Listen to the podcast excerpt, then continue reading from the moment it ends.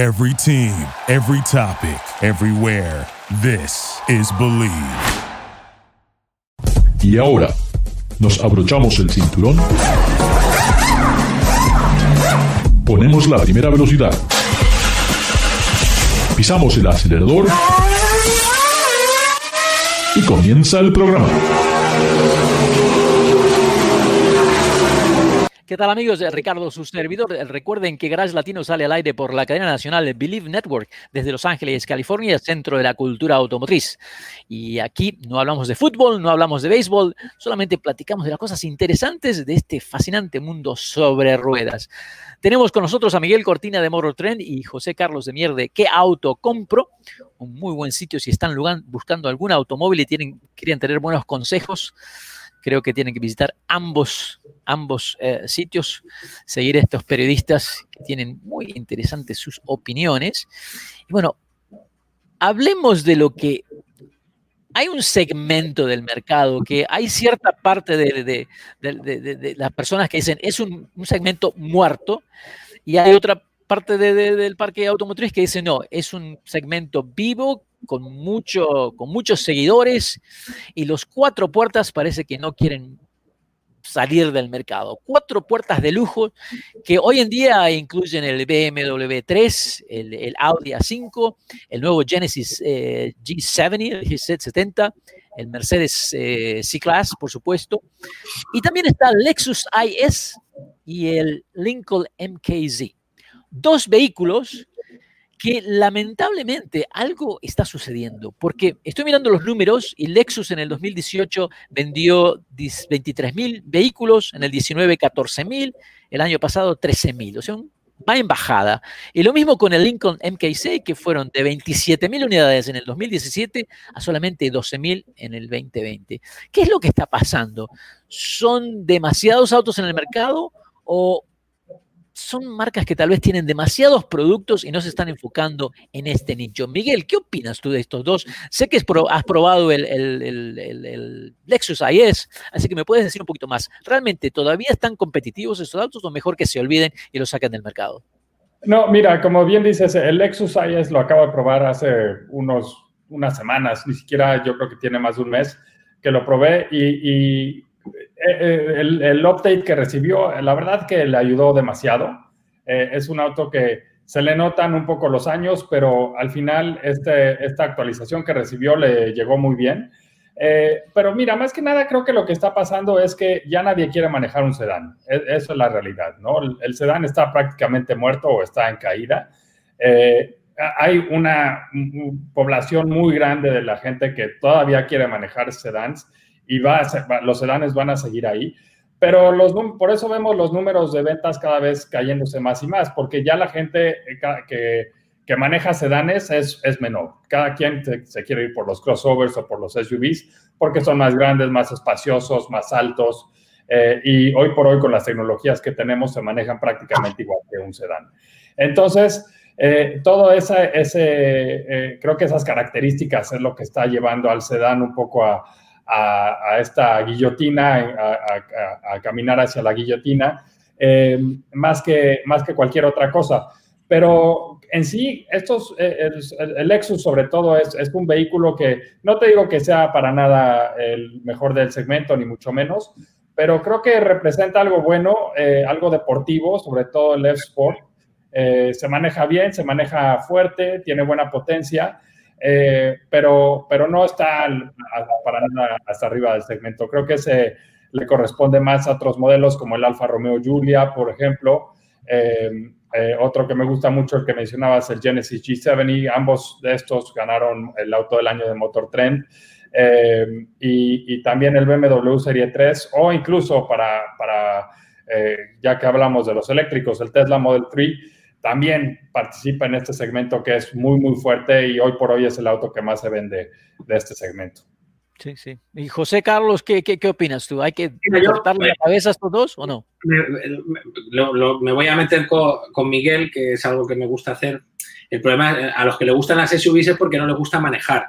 Entonces, eh, por eso no les gustan los sedanes. A quien nos gusta manejar, nos gustan los sedanes. Y nos gustan estos, estos sedanes como los que están mencionando en este caso porque son mucho más rápidos, mucho más económicos, mucho más seguros en carretera, digan lo que digan, al final eh, esa falsa seguridad de las SUVs porque son más altas, porque son más grandes.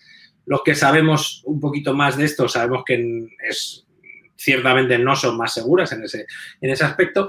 Y yo no creo que los sedanes estén muertos, creo que hay un tema de moda, hay un tema también de foco que tú eh, comentabas, Ricardo, en, las marcas y, bueno, pues eh, todos los cañones apuntan hoy a, las, a las SUVs de cualquier tamaño y en cualquier segmento tienes que tener una SUV o tienes que tener algo parecido a una SUV o a un crossover, porque nos hemos olvidado el concepto crossover, las llamamos a todas SUVs y no son todas SUVs. Y bueno, y aprovechando que Miguel hizo eh, un anuncio de los premios eh, de Motor Trend, le quiero preguntar qué le parecen los premios del North American Car of the Year de este año, que son los únicos que hoy compiten con los premios de Motor Trend o Car and Driver en importancia en la industria.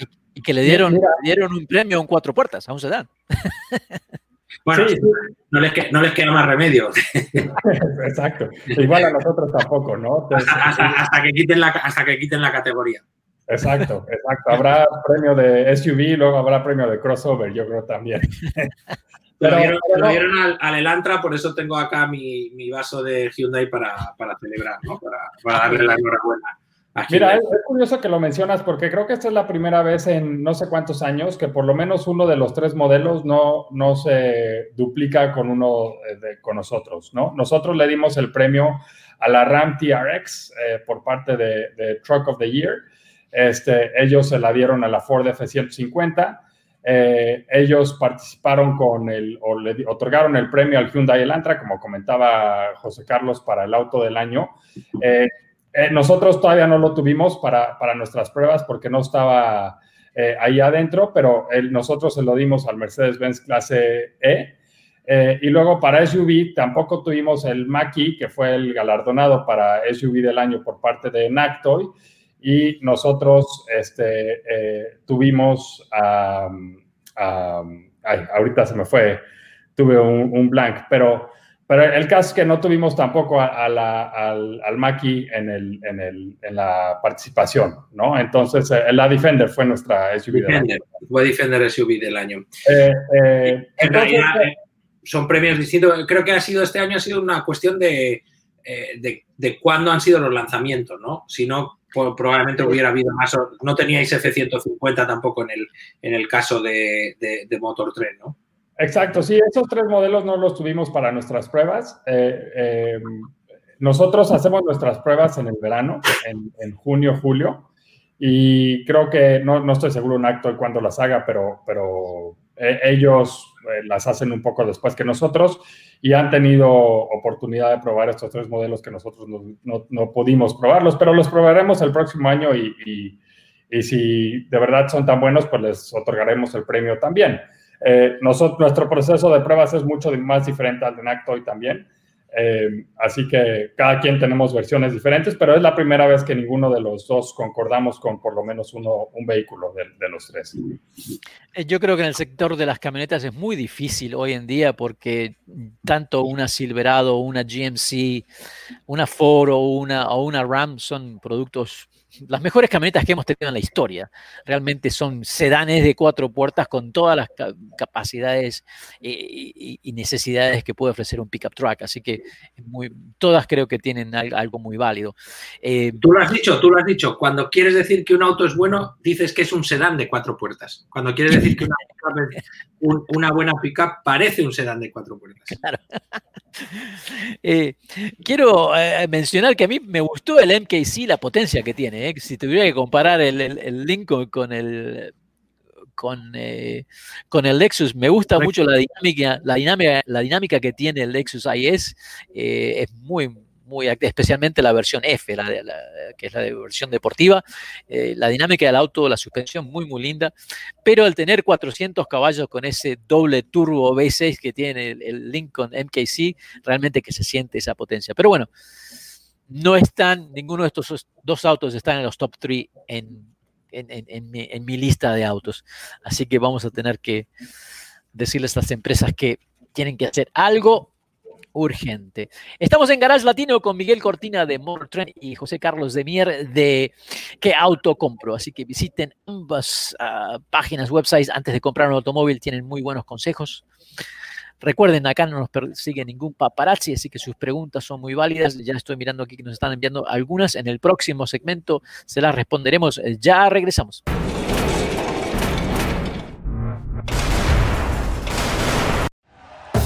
Thank you for listening to Believe. You can show support to your host by subscribing to the show and giving us a five star rating on your preferred platform. Check us out at Believe.com and search for B L E A V on YouTube.